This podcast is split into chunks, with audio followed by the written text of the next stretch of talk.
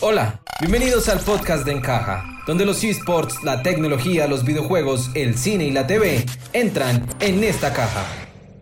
Hola a todos, bienvenidos nuevamente a este segundo programa del podcast de Encaja. Quiero enviar un saludo muy especial a Santiago que nos escucha desde la ciudad de Nueva York, a Brian desde México con su podcast Ciencia a Media y a todos los que nos han reportado sintonía con nuestro primer podcast. Dani, un gusto tenerte aquí. Hola Pipe, es un gusto saludarte a ti y a todos nuestros amigos que como siempre se toman el tiempo de vernos en nuestro canal de YouTube y ahora nos escuchan en este podcast, que por cierto lo pueden encontrar en Spotify, Apple Podcasts, Google Podcasts y Anchor. Más adelante nos vemos, los espero con muchas noticias. Gracias Dani y nuestro tema del día es un debate de años en el mundo de los gamers. Dejando de lado las ventajas de un PC o las comodidades de una Nintendo Switch, existe una guerra interna entre usuarios de PlayStation y usuarios de Xbox. ¿Cuál es la mejor? Esta es la perfecta muestra que entre gustos, si hay disgustos. Dos nombres grabados en la mente de los gamers, PlayStation y Xbox, que en sus inicios sonaban así.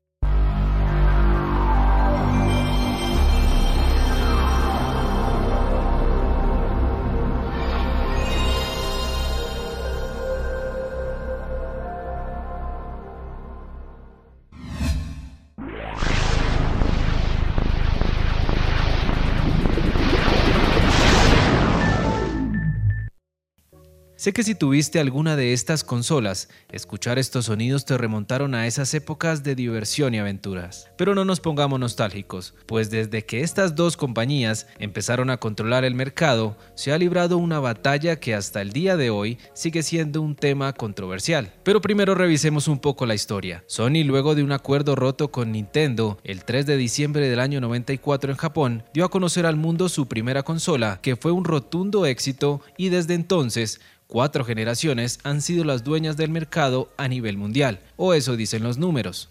Pues la PlayStation fue la primera en vender 100 millones de unidades, luego con su sucesora, la PlayStation 2, rompió récords, siendo la consola más vendida de la historia, con 150 millones de unidades. A la Play 3 no le fue tan bien como a sus antecesoras, pues vendió 86 millones de unidades, y por último, la PlayStation 4 que hasta 2019 ha vendido más de 100 millones de unidades. En el camino, la compañía nipona incursionó en las consolas portátiles, la PSP y la PS Vita, un área que a pesar de haber vendido, parece estar estancada. En agosto de 2018, la empresa reportó haber vendido en su totalidad 500 millones de unidades, lo que los motivó a presentar una edición limitada de la consola PlayStation 4 Pro. De Japón viajamos a los Estados Unidos, donde la compañía Microsoft en 2001 y luego de múltiples especulaciones presentó al mundo de la mano de Intel la Xbox, que entró a competir directamente con la GameCube de Nintendo, el Dreamcast de Sega y su archirrival la PlayStation 2. En ese entonces sus principales características eran la incorporación de un lector de DVD, cuatro conectores para los mandos y un procesador Intel Pentium 3, lo que la convertiría en ese entonces en la mejor consola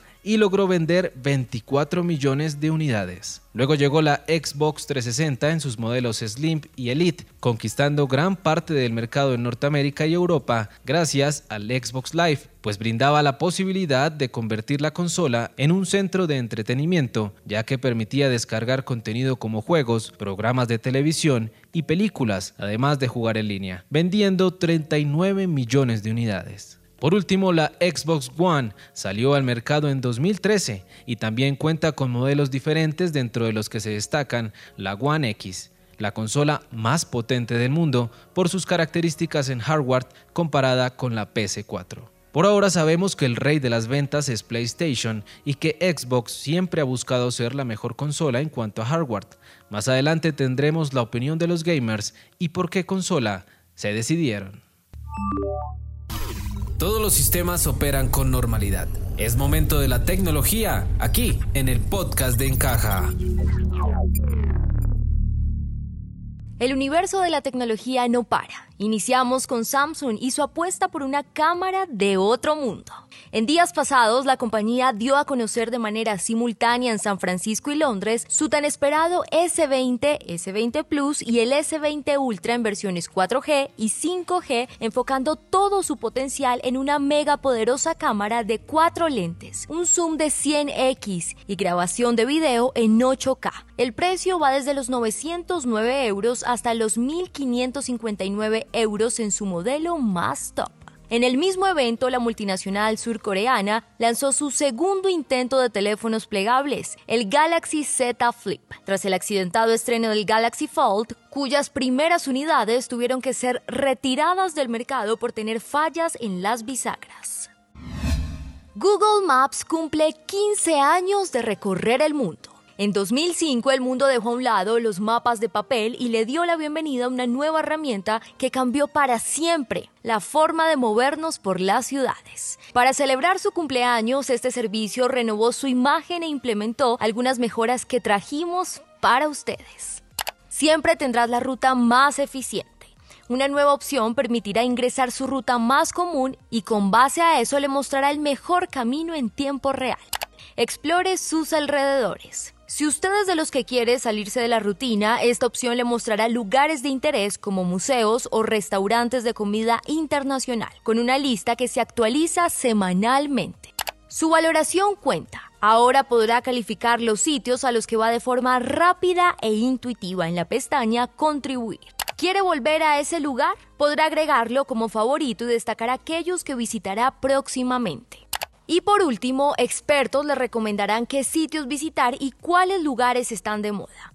¡Feliz cumpleaños a Google Maps!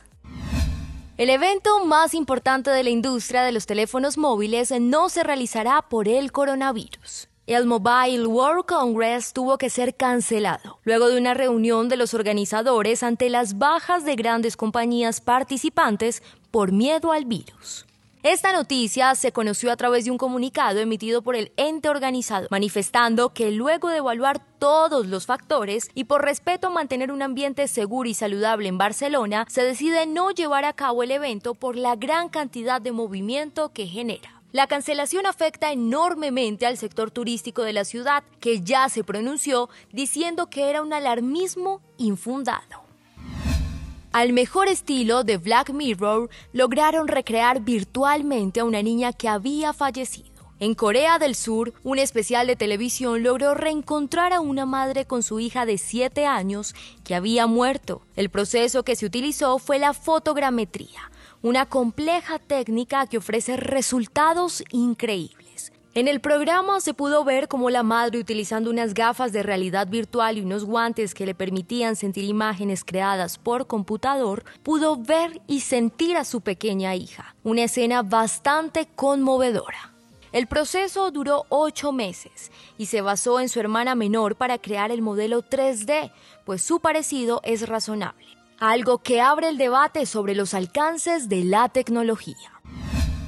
Facebook, Yahoo y Netflix son las marcas más suplantadas para robar sus datos. Así lo revelan los resultados del informe Brand Phishing Report del 2019 de la compañía de seguridad Checkpoint, donde se evaluaron intentos de ataques cibernéticos en todo el mundo durante los últimos tres meses del año pasado. Facebook fue la marca más imitada en 2019. Los cibercriminales se hacían pasar por la compañía para ganarse los datos de sus usuarios y sus cuentas, acumulando el 18% de los ataques de este tipo a nivel mundial. Junto a estas compañías también se encuentran Spotify, Apple y Google. Así que a tener mucho cuidado con los correos que reciba y siempre dude de los que piden sus datos personales. Yangos entra con el cataclismo, Yangos sale con el combo, lo van a reventar. ¡Qué jugada de Tian! ¡Qué bueno es! ¡El Nasser para! Anótate un GG, porque los esports han llegado al podcast de Encaja. Iniciamos con una noticia no tan alentadora para los jugadores de Fortnite. Dos de sus streamers más reconocidos no le auguran éxito a la nueva temporada del juego. Taylor Blevins, más conocido como Ninja, cree que la próxima temporada no será tan increíble como muchos esperan, pues según lo que se ha visto en el juego, es que los cambios se producen dentro de la misma temporada. Por otra parte, Tifue asegura que en un año el título será injugable debido al ping y la asistencia al momento de apuntar. Sus declaraciones han sido como un baño de agua fría para sus seguidores, pues la mayoría espera que con el retraso que ha sufrido esta temporada y el nuevo motor gráfico, el juego permita hacer cosas asombrosas. Amanecerá y veremos. Inicia el camino para la UEFA y Euro 2020. La fase clasificatoria del torneo europeo de esports arranca en el mes de marzo y España es una de las favoritas. La UEFA y Euro 2020 es una competición de deportes electrónicos en la que participarán 55 federaciones nacionales de la UEFA y cuyo formato será muy similar a la de la Eurocopa 2020, contando con una fase de clasificación y una fase final. Todo el torneo se jugará utilizando PES 2020 y PlayStation 4. España se encuentra en el grupo A, que competirá los días 9 y 23 de marzo, y en caso de clasificar primeros, avanzan directamente a las finales, mientras que si lo logran en segundo lugar, tendrán el chance de la repesca, que se jugará en el mes de mayo. Los 16 mejores equipos se darán cita en Londres los días 9 y 10 de julio, y estaremos muy pendientes de lo que suceda en esta competencia. Amazon irrumpe en los esports. El gigante de las ventas por Internet ha puesto su mirada en los deportes electrónicos, pues ha llegado a un acuerdo con Gigitech para dar nombre y fomentar la Liga Universitaria de Esports en España. En la actualidad esta competición está conformada por 62 centros educativos y cuenta con más de 25.000 estudiantes. La próxima edición no solo será en España, sino que también se jugará en Italia, pero se espera que con la llegada de Amazon pueda llegar a más países del continente europeo. Los esports deberán seguir esperando por su entrada a los Olímpicos. El Comité Olímpico Internacional considera aún que el aspecto físico en los deportes electrónicos es imprescindible porque son juegos sedentarios y que nunca han tenido una propuesta oficial frente al tema. Así que en lo que respecta a Tokio 2020 y a París 2024, los esports seguirán en la banca mientras que deportes como el skateboard en Tokio y el breakdance en París llegarán como deportes olímpicos. Recordemos que el presidente de la Comisión del Comité Olímpico Internacional, Franco Carraro, se apartó del cargo el pasado 31 de diciembre luego de 37 años, y se espera que la persona que llegue tenga una nueva visión de lo que se considera un deporte. Estadios vacíos por culpa del coronavirus. Con el pasar de los días, el COVID-19, como lo bautizó la OMS, continúa afectando las diferentes competiciones en las regiones cercanas a China. Este es el caso del Campeonato Vietnamita de Verano, BCS por sus siglas en inglés, pues se ha decretado que todos sus enfrentamientos se harán a puerta cerrada. El anuncio lo hizo el propio recinto Gigi Stadium en su cuenta de Twitter, respondiendo a las medidas de seguridad decretadas por el Ministerio de Cultura, Deporte y Turismo. Todo esto con el fin de garantizar la salud de los jugadores y de los propios aficionados que quieran asistir a los estadios. Este podcast llega a ustedes gracias a Anchor. Visita www.anchor.fm para más información. Llegó el momento donde escucharemos la opinión de los gamers los que de verdad se enfrentaron a esa decisión, Xbox o Play. ¿Por cuál se decidieron y por qué? Bueno, Felipe, con respecto al tema del día, yo prefiero Xbox porque considero que los materiales de elaboración del hardware son de mayor calidad que su competidor, lo que le permite tener más potencia y mejores gráficas. Adicional a eso, un mejor sistema de refrigeración con menos ruido. Me parece también muy importante los servicios online, eh, ya que los servidores son más estables y generan menos fallos que y el de su competidor. También me parece muy bueno el servicio de Game Pass, pues eh, con una suma módica al mes podemos jugar más de 100 juegos sin necesidad de comprarlos. Adicional a eso, la retrocompatibilidad de los juegos de las consolas anteriores eh, es gratuita sin pues necesidad de volver a pagar la remasterización como lo pide PlayStation. Pienso que también una de las razones importantes por las que soy usuario de Xbox son los juegos exclusivos como Halo y Gears of War que han sido unas sagas que han marcado la historia de los videojuegos y que a mí en lo personal me ha cautivado y pues eh, no, los, no los voy a encontrar en PlayStation. Eh, adicional a eso, me gusta mucho más el mando, me parece que me brinda una mejor ergonomía, una mejor calidad, una mejor funcionalidad, los materiales son de mejor calidad y pues puedes acceder a mandos premium. Entonces me quedo 100% con Xbox.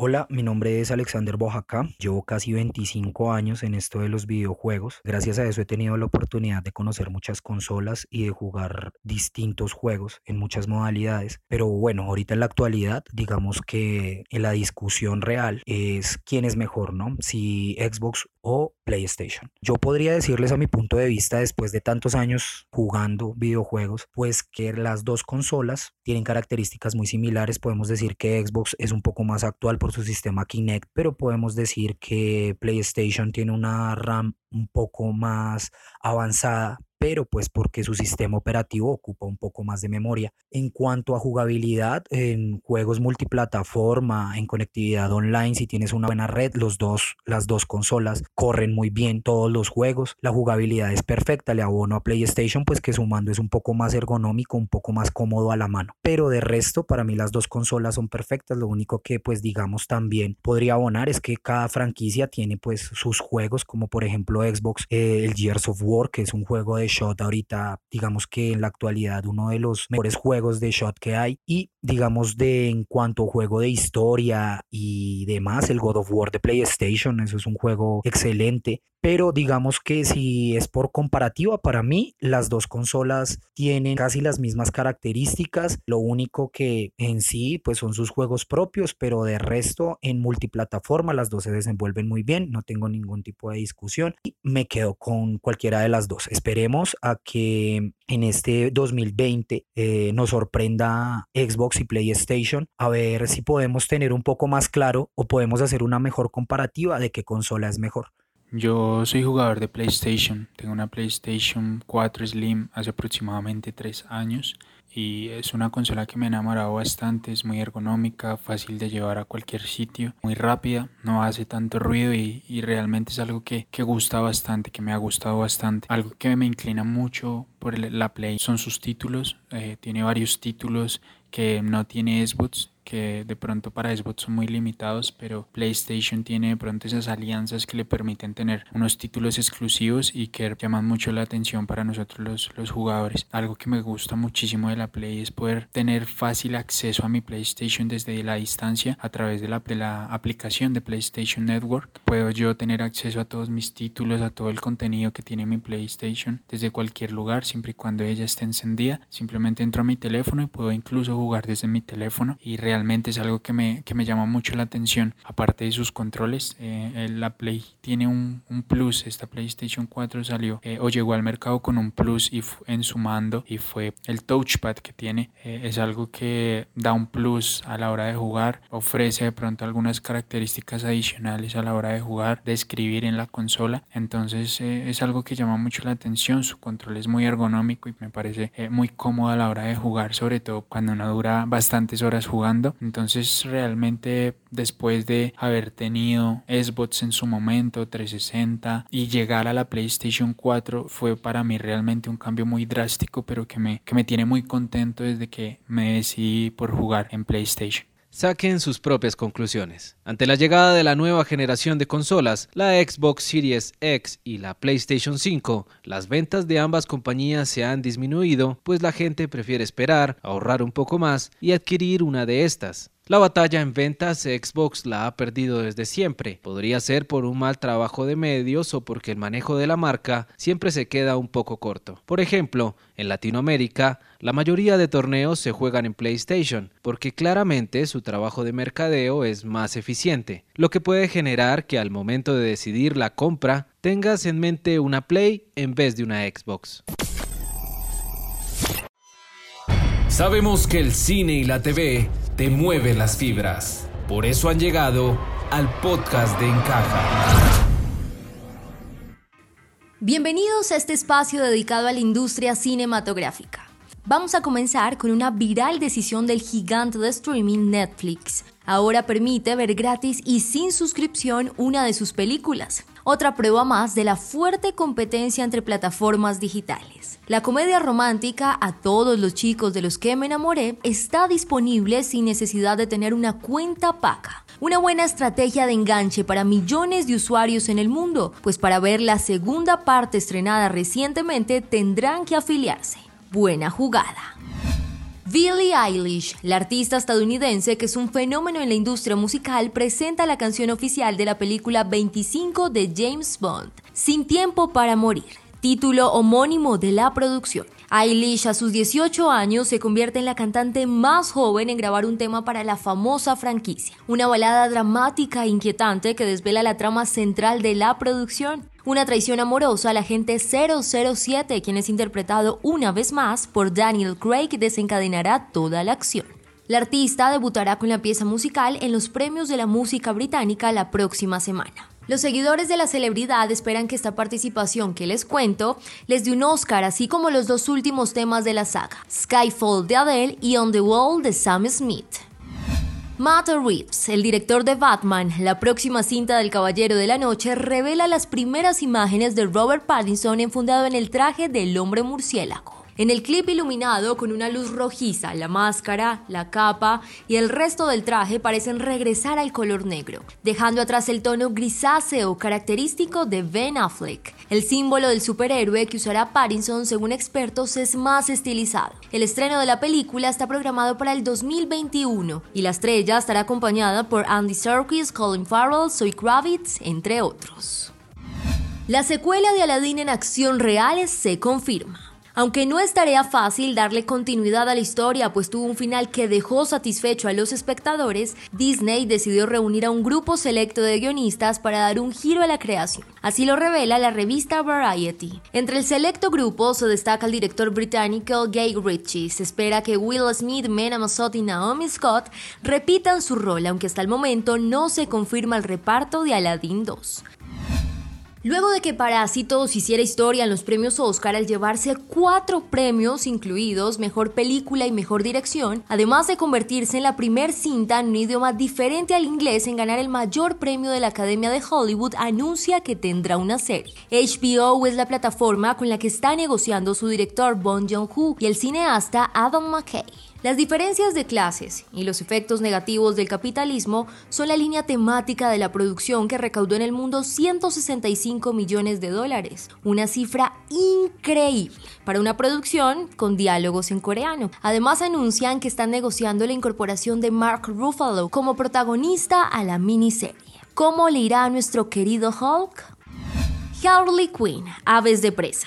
Este es el nuevo nombre que adapta el estreno de Margot Robbie en los principales cines del mundo tras una decepción en taquilla. Los productores deciden cambiar el nombre para llamar la atención sobre el personaje central, pues al parecer el público no tiene claro quién es la protagonista. Es que hasta el momento la nueva cinta de la villana es el peor estreno del universo de DC Comics. Aunque esta producción ha obtenido buenas críticas, la gente no siente simpatía por la historia que se basa en la vida de Queen luego de separarse del Joker. Se preveía un recaudo de 50 millones de dólares en su primer fin de semana, pero tuvo que conformarse con tan solo 33 millones de dólares. ¡Auch! Pues bueno, los creadores diseñan nuevas estrategias publicitarias para lograr nivelar la inversión.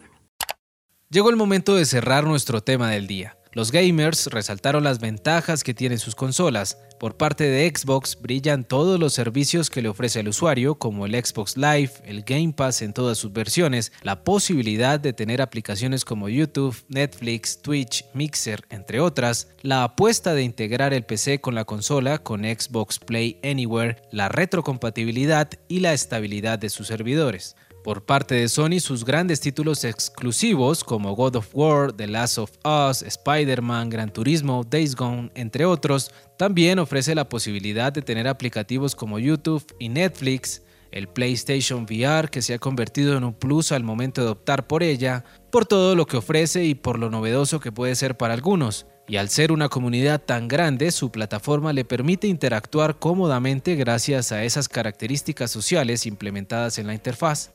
Investigando nos dimos cuenta que son más las cosas que unen a estas consolas que lo que las separa cualidades similares y empresas que cada día buscan mejorar para sus jugadores en cuanto a servidores, hardware y títulos. Creemos que el crossplay ha sido de lo mejor que le ha podido pasar al mundo gamer, pues antes era impensable que un jugador de Xbox pudiera jugar online con uno de PlayStation, algo que debemos agradecerle a Fortnite que escuchó a sus jugadores y logró tan importante avance. La comunidad gamer muchas veces puede llegar a ser muy tóxica, discriminación entre plataformas, insultos y burlas. Depende de nosotros los jugadores crear un ambiente agradable. Los juegos son para eso, para divertirnos. Y aunque el noob de tu equipo muchas veces te saque de casillas, que las risas nunca falten. Yo soy Daniela Bejarano y gracias por escucharnos. Recuerden suscribirse a este podcast desde la plataforma que nos estén escuchando y seguirnos en Instagram. Allí estamos como arroba encajatec, en Facebook y YouTube como encaja. Nos escuchamos la próxima semana. Chao a todos.